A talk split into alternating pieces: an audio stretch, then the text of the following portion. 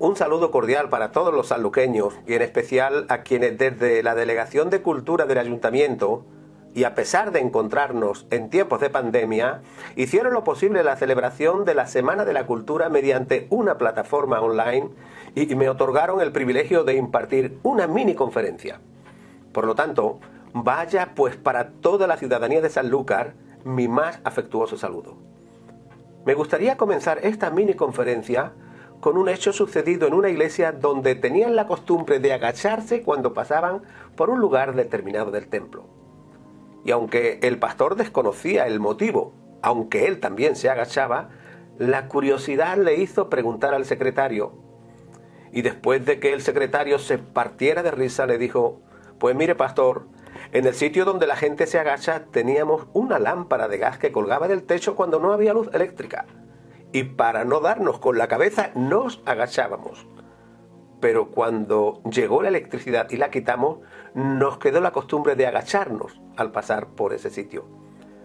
Ahora, ¿por qué os cuento esto?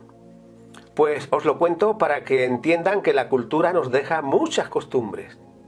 Y aunque algunas de ellas, la verdad es que no tienen importancia, otras son tan corruptas e ilegales que incluso persiguen a quienes las practican.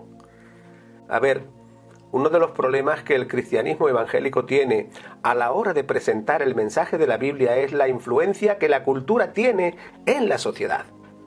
Y esto es así porque por un lado está la cultura en la que la Biblia fue escrita y por otro las culturas en las que la Biblia es leída. Pero el verdadero problema radica en la diferencia cultural que hay entre el mundo bíblico y el moderno. Es decir, que cuando leemos la Biblia entramos en un mundo de hace dos mil años y nos quedamos como muy lejos de la revolución industrial y científica. Y puesto que la Biblia se ve como anticuada y como que huele a rancio, es por eso que la gente se pregunta, ¿qué querrá decirnos este libro tan antiguo en el siglo XXI? Bien, Voy a contaros algo que me sucedió con un médico nacido y criado en una familia cristiana, pero que cuando llegó a la universidad rechazó la fe que sus padres le habían enseñado.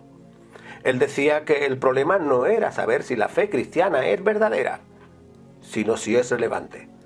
Es decir, si es imprescindible para nuestra vida.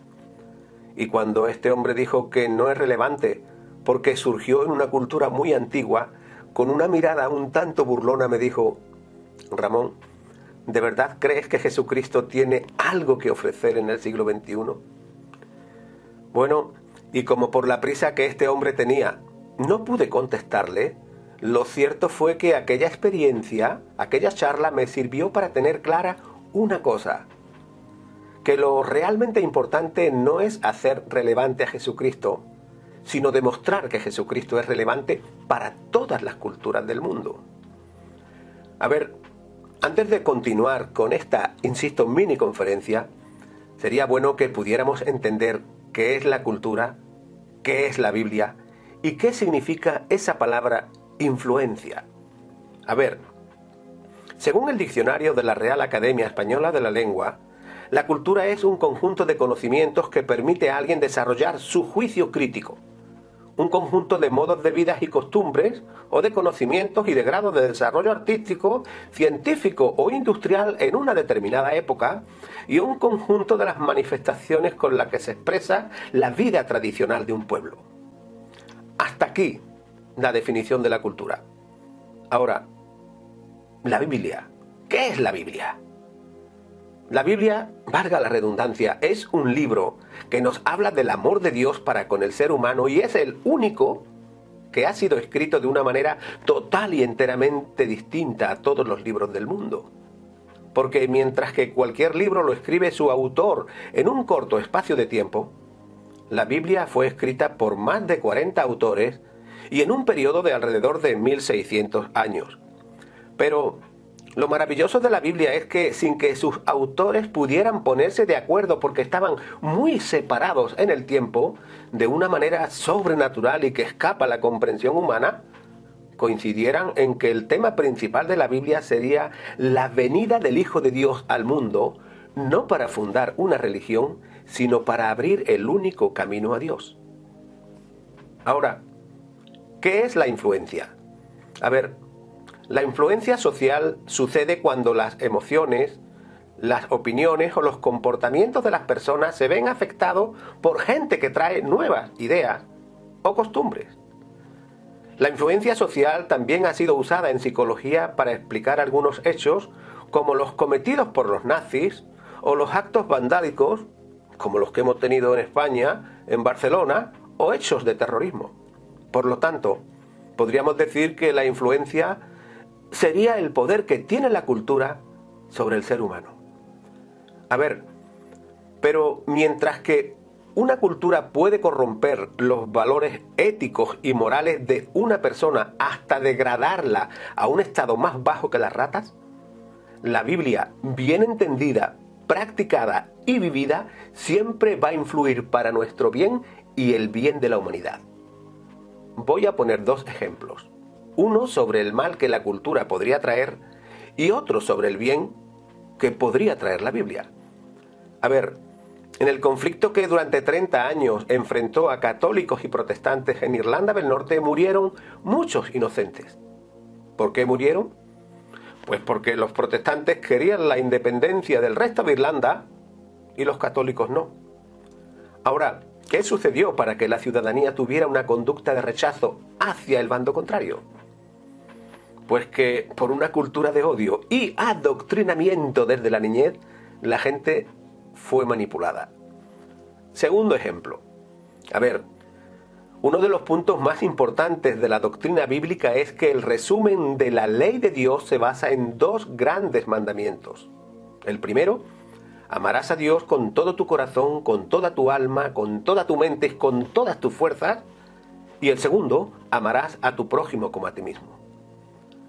Ahora, quienes piensan que Dios es egoísta porque exige que se le ame a Él antes que a la familia o al prójimo, están muy equivocados. Y están equivocados porque, aunque parezca que Dios se contradice, Él exige, fíjate, Él exige que para poder amarle a Él, se debe amar antes al prójimo en primer lugar. Fíjese lo que la Biblia dice tocante a la manera en la que debemos amar a Dios. Si alguno dice que ama a Dios, pero aborrece a su hermano, es mentiroso. Es más, la Biblia va incluso más allá y dice, porque quien no ama a su hermano a quien ha visto, no puede amar a Dios a quien no ha visto.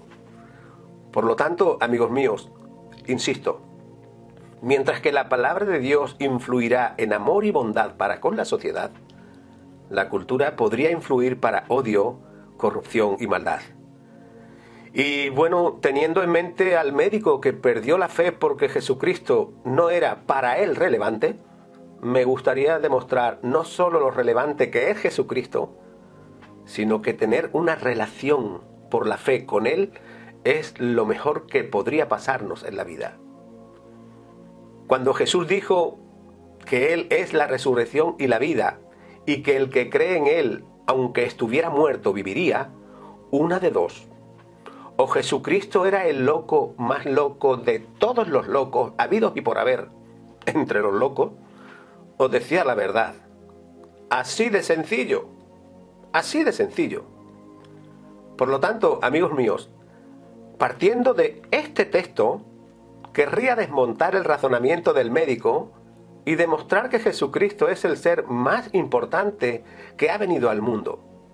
De hecho, la humanidad le tiene en el centro de la historia y todos los hechos se cuentan, se miden, se miran o se computan antes o después de la muerte de Cristo. Hace poco me preguntó un amigo si la ciencia podría demostrar la resurrección de Cristo y le dije que no pero también le dije que tampoco se podría demostrar que Michael Jackson existió. Insisto, por el método científico. Y como aquel hombre enmudeció, le dije, a ver, el que un hecho no pueda demostrarse científicamente no quiere decir que no se pueda demostrar porque hay dos métodos para demostrarlo. Uno es el método científico y el otro es el método jurídico o legal. Y lo primero que debemos entender es que algunos hechos no pueden demostrarse científicamente porque para demostrar científicamente algo es necesario repetir el mismo hecho que se quiere demostrar. Por ejemplo, si le digo que el acero flota en el agua, posiblemente usted no lo creerá a menos que se lo demuestre con un experimento científico. Pero si metemos ese metal usando un clip de oficina, la tensión superficial que se produce en el agua hará que ese metal flote. Ahora, si el método científico se basa en repetir el experimento de lo que queremos demostrar, el método jurídico o legal se basa en tres testimonios. Es decir, que podemos llegar a la verdad basándonos en tres hechos reales. Voy a poner dos ejemplos. A ver, yo no podría demostrar científicamente que nací en 1958 porque mi madre tendría que levantarse de la tumba, retroceder al pasado hasta el 58 y yo mismo tendría que volver al vientre de mi madre y nacer otra vez. Y eso es imposible. Ahora, aunque no pueda demostrarlo científicamente, sí que puedo probarlo por el método jurídico o legal, que como acabo de decir se basa en tres hechos reales que son los siguientes. Primero, el testimonio de unos testigos.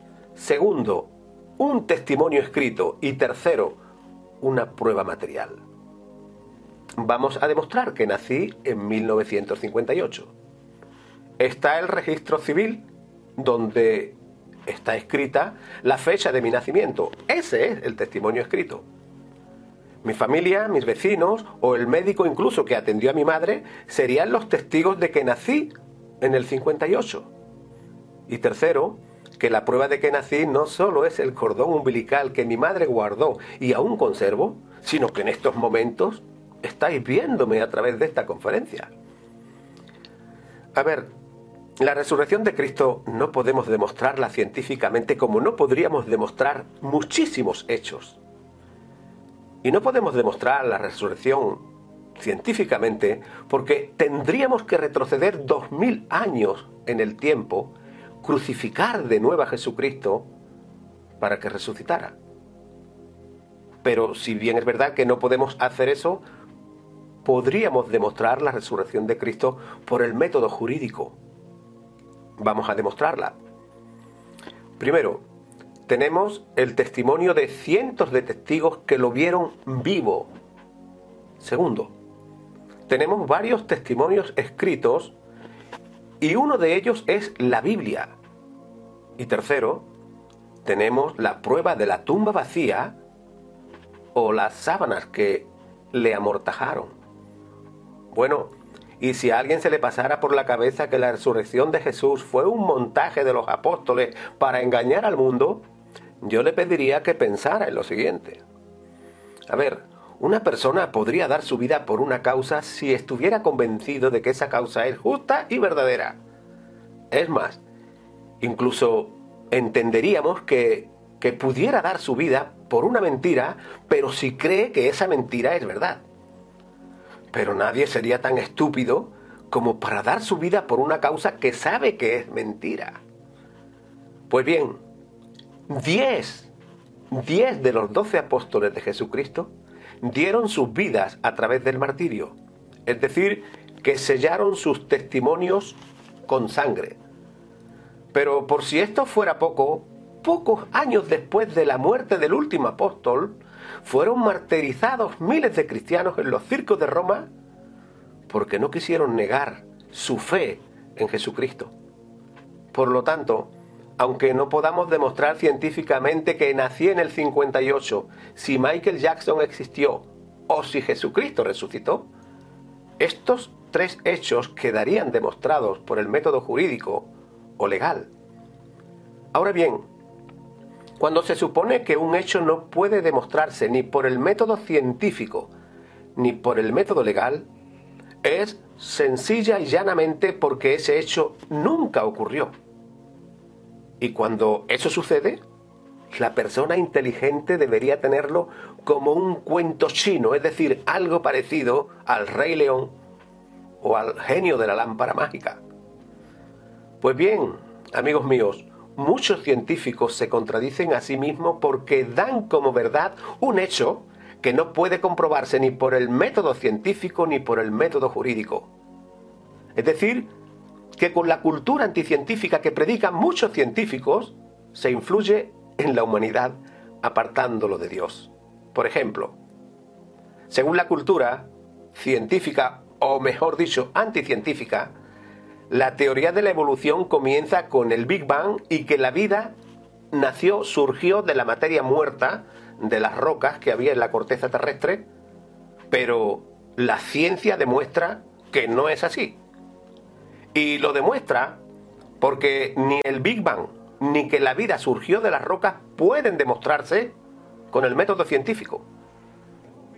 Y no pueden demostrarse con el método científico porque de la misma manera que yo no puedo demostrar científicamente que nací en el 58 porque mi madre y yo tendríamos que retornar al pasado, tampoco podríamos retroceder 15.000 millones de años atrás para repetir el Big Bang que supuestamente inició el universo. Ahora, puesto que no es posible demostrar científicamente la teoría de la evolución, intentemos demostrarla con el método jurídico, es decir, el sistema que necesita tres hechos reales. Primero, no existe ningún testimonio escrito de hace 15.000 millones de años que diga que el Big Bang sucedió ni que la vida surgió de la materia muerta de las rocas. Segundo, no existe ningún testigo presencial que estuviera en aquella explosión nuclear sucedida hace 15.000, supuestamente, millones de años. Y tercero, porque si falta el documento escrito y faltan los testigos, tampoco es demostrable. Tampoco podemos demostrar el Big Bang por el método jurídico o método legal. Por lo tanto, el Big Bang es más falso que aquel que afirmó que la Luna es un queso manchego gigante. Y es falso porque la ciencia verdadera demuestra que ninguna explosión produce orden, sino destrucción, muerte y desorden. Y si no, fíjese lo sucedido hace poco en la capital de Guinea Ecuatorial con la explosión de un cuartel militar. Y segundo, porque nadie en su sano juicio creería que de la mayor explosión nuclear de todos los tiempos, como supuestamente fue el Big Bang, surgiera un universo tan ordenado y bonito como el que tenemos, y un planeta tan hermoso para que lo disfrutemos. Por lo tanto, amigos míos, es mucho más sensato e inteligente tener fe en Jesucristo y creer en su resurrección de todo corazón que creer en la cultura engañosa de la evolución. A ver, hay un refrán que dice que no hay peor ciego que aquel que no quiere ver. Pues bien, voy a inventarme, de verdad, voy a inventarme en estos momentos un refrán. No hay peor científico que el que niega la ciencia. ¿Por qué digo esto? Pues porque hasta el científico más estúpido sabe que una ley científica es la que está demostrada y una teoría no lo está, como por ejemplo la teoría de la evolución. Y es que, mm, amigos míos, a pesar de que saben que no puede ser demostrada porque la verdadera ciencia así lo dice, mienten como bellacos al hablar de la evolución como un hecho demostrado cuando no lo está. Amigos míos, la carta a los hebreos de la Biblia dice que Dios sustenta todas las cosas con la palabra de su poder. Es decir, que todo el universo es gobernado, sostenido y sustentado con las leyes que Dios estableció. Por ejemplo, el movimiento que tienen los planetas e incluso el de la misma estación espacial internacional que está gira y gira y gira alrededor de la Tierra Insisto, tanto los planetas como la estación espacial van describiendo una órbita elíptica semicircular o, casi circular. Es decir, que con esa órbita elíptica se está cumpliendo la primera ley de Johann Kepler. Y aunque bien es verdad que esa ley de la elíptica fue descubierta por Kepler, esa ley fue puesta por Dios que es el creador de la ciencia y que, como dice la Biblia, sustenta todo el universo con las leyes de su poder. La Biblia también nos cuenta que muchos de los errores y atrocidades que cometió el pueblo judío fue porque se dejaron influenciar por la cultura hebrea en vez de obedecer a Dios. Pero el mismo apóstol Pablo, también judío, y que fue durante mucho tiempo influenciado por la cultura hebrea y también se las gastó con las cosas que hizo, llegó un momento en el que obedeciendo a Dios se inspiró en las palabras de Jesús y dijo, si tu enemigo tiene hambre, dale de comer, si tiene sed, dale de beber, porque haciendo esto se avergonzará de su maldad. Por lo tanto, no seas vencido por lo malo, sino que con tu bien, con el bien que hagamos, que podamos vencer el mal. En una ocasión en la que los judíos intentaron poner a Jesús en una trampa, le dijeron algo parecido a esto. Maestro, las leyes de nuestra cultura, nuestras leyes culturales dicen que esta mujer tiene que ser matada a pedradas porque se ha acostado con un hombre que no era su marido. ¿Qué es lo que dices tú al respecto? A ver, voy a deciros lo que dijo Jesús, pero con un poco de mi ironía. Jesús vino a decirles algo parecido a esto. Señores, con todos mis respetos a vuestra cultura, voy a deciros algo. El primero que de todos vosotros que queréis apedrear a esta mujer, mm, el primero que no tenga pecado, que sea el que apedree a esta mujer. Y milagro, nadie la apedreó. ¿Milagro? De milagro nada. Que reconocieron, y así se lo decían sus conciencias, que tenían muchos más pecados incluso que aquella mujer y más graves. Por lo tanto, aunque la Biblia fuera escrita en una cultura muy antigua y los judíos estuvieran influenciados por la cultura hebrea, el mensaje que transmite la palabra de Dios no está condicionado por ninguna cultura, sino que es el mensaje que realmente necesita el ser humano. Y necesitamos ese mensaje porque el Dios de la Biblia está muy por encima de todas las culturas y lo más importante, necesitamos ese mensaje porque desesperadamente necesitamos un Salvador que es Jesucristo. Y por último, amigos míos, querría daros una sugerencia. Por favor, libérese de la cultura, o al menos de las culturas que le impidan tener una experiencia verdadera con Jesucristo. Por lo tanto, quien no tenga a Dios, que le busque por encima de todas las culturas y que le busque hoy, porque mañana podría ser tarde, pero que le busque de todo corazón. Muchas gracias a Lucar por vuestra atención y que Dios os bendiga.